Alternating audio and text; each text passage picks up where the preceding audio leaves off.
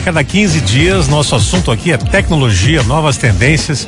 Nos visitando mais uma vez aqui ao vivo no estúdio, o Gregory Reichert, que é CEO da Razer. Gregory, bom dia. Bom dia, pessoal. Bom sempre dia. Um, sempre um prazer estar aqui com vocês, né, novamente. Nosso assunto hoje é o mercado de jogos, né? Eu quero te fazer uma pergunta antes do assunto. Se um pai que está nos ouvindo hoje percebe que o Piá está jogando muito bem no computador, vale a pena dar uma olhadinha nele como antigamente se olhava para jogar futebol, por exemplo? Que pode se ganhar dinheiro com isso? Olha, depende muito do jogo. É. então, mas olha, eu era muito viciado em jogo. Uhum. Olha no que deu. Então, pois é. não, não acho que seja um problema, mas alguns jogos tipo Free Fire, League of Legends, CS, esse tipo de coisa, realmente tem um mercado muito competitivo, assim, tem um uhum. mercado com potencial para se tornar um, um, atleta, digamos assim, não. Ou seja, não é um mau sinal o Pia jogar bem. É, não, Pode ser um mercado, ou abertura para um mercado para ele, né? Abrir horizonte para enxergar esse mundo maluco aí, né? Sim, sim. Porque é, esse dado que tu nos deu aqui para começar essa conversa aqui é impressionante. O mercado de jogos ele vem crescendo. Ele vai ultrapassar 200 bilhões de dólares em 2023, não é daqui a 10 anos, é ano que é vem. Que vem. Né? Então nos conta um pouquinho sobre esse mercado aí, Gregor. Assim, o mercado de entretenimento, nessa parte de jogos, ele cresceu muito rápido nos últimos 15 anos. Né? Ele é um mercado que existe há mais de 50 anos. Né? A gente até estava em São Paulo, lá estava tendo o aniversário de 50 anos do Atari. Né? Pra quem lembra do, do, do Atari. É 50 anos, né? pra te ver como tá ficando velho. Vou ficar bem quietinho então aqui, cara. Então, esse é um mercado que cresceu muito e já ultrapassou o mercado fonográfico, ultrapassou o mercado de criação de filmes e tudo mais, né? Vamos repetir porque é importante eh, as pessoas entenderem essa lógica. O mercado de jogos já ultrapassou né, é, os filmes e a música. Isso. Claro que teve um tombo na música, né? Essa sim, sim, depois dos anos 2010 ali, né? Ela está ainda se rearranjando, mas de qualquer forma, é, é, um paradigma que se alguém falasse nisso há 15 anos, tá louco, né? Que, que os jogos vão ser mais que música e, e filmes, né? E o mercado cresceu muito, né? É que assim, as pessoas não compreendem, mas por exemplo, um filme te dá duas horas de entretenimento, três horas se muito, né? uhum. né? Um jogo às vezes pode te dar 400 horas de entretenimento, né? Então é, é uma quantidade de entretenimento muito mais elevada do que um filme, né? Então... É... Nessa cadeia do jogo aí, é, é quem, quem, quem, quem, quem é que é mercado nisso? É, tem aquela coisa óbvia, né? Quem fabrica e quem consome. Agora tem uma cadeia enorme, né? É, nessa produção, incluindo as competições, né? Mas que mais que tem aí, Grego? Que a gente não enxerga aí, que emprega? Olha, tem toda a, a, parte da criação dos jogos, né? Então uhum. toda essa indústria, né? E o Brasil tem crescido muito nisso nos últimos anos, né? nos últimos quatro, cinco anos para cá. Tem havido aquisições de empresas nesse setor no Brasil. Inclusive, se não me engano, a Wildlife que é uma fabricante de jogos celular brasileira, foi a primeira que se tornou um unicórnio no, no Brasil, né, nesse setor. Né? Então a gente já está com empresas que valendo mais de um bilhão de dólares. Pois é, explicar o unicórnio, para quem não está ligado na expressão. É, e quem não sabe, o unicórnio é uma empresa que vale mais de um bilhão de dólares. É, né? Só isso. Só isso. Quase nada. E a pandemia ajudou muito a, a, crescer esse setor, né? Ajudou muito a evoluir. Eu ia te perguntar, a questão de ficar mais em casa, a gurizada ficou em casa também, né? Certamente jogou muito mais, né? Sim, é. então o pessoal jogou muito mais no computador, jogou muito mais videogame. Inclusive nós tivemos uma escassez muito grande de, de videogames ali na, no, no, começo da pandemia, né? Por exemplo, tinha videogames como, por exemplo, o Nintendo Switch, que normalmente custa 1.500, 2.000 reais, o pessoal tá vendendo por 5 mil, 6 mil porque estava completamente escasso e tinha uma demanda absurda sobre isso. Né? Como é que está hoje a cadeia produtiva do game? Ela está enfrentando um problema que eu sei, eu acho que a guerra também aí ajudou a complicar mais aí, aliás, torcida para essa guerra acabe, né? Mas como é que está hoje a cadeia produtiva do game aí? Olha, eu li ontem ainda, né, que essa questão da escassez ela ainda deve continuar pelos próximos dois anos, então não é algo que vai se resolver tão rápido mas está muito melhor do que estava no, no, meio da pandemia. A gente está com uma situação muito mais controlada. Né? Antigamente, se tu, não, se tu quisesse comprar lá um PlayStation, tu não, simplesmente não tinha como conseguir comprar um. Né? E algo que eu acho que eu, é curioso falar e as pessoas não, não, não compreendem também é que o, o modelo de vender videogames, né? Tipo, ah, a Sony vende PlayStation, a Microsoft vende o Xbox, eles dão prejuízo vendendo videogame. Eles não ganham dinheiro com isso. Porque se tu botar lado a lado quanto custa um computador e um videogame, né? o computador para ter a mesma performance vai ser muito mais caro que o videogame.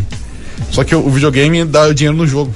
Né? Então, cada jogo de, de, Play 5, por exemplo, hoje custa 350 reais. Né? Ou seja, eles ganham nos jogos. Eles ganham nos jogos. Ah, e isso pode de alguma forma mudar no futuro, assim? Olha, eu Ou acho é por aí mesmo. É vão, por aí vão- mesmo. vão é- seguir é- sendo pagos os jogos. né? O que eu acredito que vai acontecer nessa, nesse setor é meio que aconteceu com o setor de, de- de filmes e séries, né? Antigamente tu tinha que comprar o filme ou a série, hoje tu paga um valor mensal para poder acessar Tu o que tu loca. quiser. Então a gente já tem serviços como o da, da Xbox, né, o Game Pass, que permite que tu pague um valor mensal e possa jogar o- o- os jogos deles disponíveis lá. Então eu acredito que isso vai evoluir nesse sentido. A Sony anunciou também essa semana passada que vai en- entrar nesse modo, assim, de E a pirataria afeta esse mercado, né? muito, muito. então esse é um mercado muito afetado pela pirataria, principalmente o mercado de computadores, né? porque o mercado de Play 5, de Xbox, e tudo mais, ele não hoje não existe pirataria, ele não foi desbloqueado que nem antigamente. o Pois Play é, 1, isso que eu ia te perguntar, 2. não chegou nesse É, ponto. no videogame não, não afeta, mas no mercado de computadores é muito afetado, assim. Gregory, é, o game é, já se pode dizer que seria a maior indústria hoje do entretenimento? Com certeza. E eu vejo um movimento cada vez mais de a gente evoluir, por exemplo, do- da geração antiga curtir mais um futebol, esse tipo de coisa, para no futuro as competições de esportes ser tão grande quanto é hoje o futebol e outros esportes. né? Então, pô, cinco anos atrás era incabível imaginar, sei lá, passar esportes no SPN, no Sport TV. né? E hoje nós temos isso em quase todos os canais. Né? Verdade. E o metaverso nessa história? O quanto esses games vão ficar cada vez mais realísticos? Olha, isso é um, algo que é uma crescente há muito tempo. Né? Se pegar um jogo pô, do- dos anos 90 para a evolução de hoje, né? Não já tem é um- comparação. É um outro mundo, né? É uma realidade muito mais próxima da nossa. Um que eu gosto muito que é futebol, que eu não sei jogar. Eu nunca consegui, cara. Te confesso que assim, eu nunca. Eu joguei bem fliperama, cara. Sim. Eu tinha um de Fórmula 1 que era muito bom. É, Eu pontuava legal, mas eu não consegui fazer a, a transição para esses jogos mais eh, modernos aí. Mas o, o filho da minha irmã joga muito bem. E quando eu vou lá, eu gosto de ver ele jogar o futebol FIFA ali. É impressionante, cara, a capacidade dos piá ali para fazer uma jogada bonita, cara. É lindo, é lindo. São jogadas assim, de, de tática de futebol Isso é- real é, algo ali. que eu né? acho bem interessante, assim, como tu comentou, né? Não, não conseguiram jogar os jogos novos. Mas eu acho curioso como, pra, pra pessoa que já nasceu na, na geração ali, anos 90, 2000, né? é, Parece tão mais fácil conseguir jogar, Não, eu- utilizar eu- as eu- ferramentas, parece que aprendeu aquele modus operandi. Eu não né? consegui o manuseio ali, da, da, da- da sintonia fina. Eu até jogo, mas eu não tenho a sintonia fina. Isso não tem ela, tu não joga com eles, né, cara? Sim, e, e é curioso, porque, tipo, pra quem joga é como se fosse lá, por exemplo, fazer marcha do carro, sabe? É algo automático. É isso aí. É, não, não precisa, não tem como explicar. O pé da minha irmã não aprendeu a jogar, ele jogou. Ele Sim. pegou a consolezinha ali e saiu jogando, cara. É, é muito Maluco. curioso essa diferença geracional nesse sentido, né? E claro, eu vejo que isso está evoluindo cada vez ma- mais. A gente tem hoje crianças de 3, 4 anos que sabem usar um tablet, um celular muito bem, né? Já saem fazendo isso. Gregory, a semana pra Razor foi, foi muito bacana. Nos conta como é que foi. hein? Essa semana passada foi sensacional, assim, pra nós, né? A gente esteve em São Paulo a convite do Thiago Negro, o, o primo rico, e tivemos um papo sensacional com ele. A gente, teve- a gente saiu na mídia recentemente, saiu na, na Infomoney, né? A gente saiu na, na startups.com, que é um dos maiores canais de startups do Brasil. E estamos hoje para sair na Forbes também, então Olha só.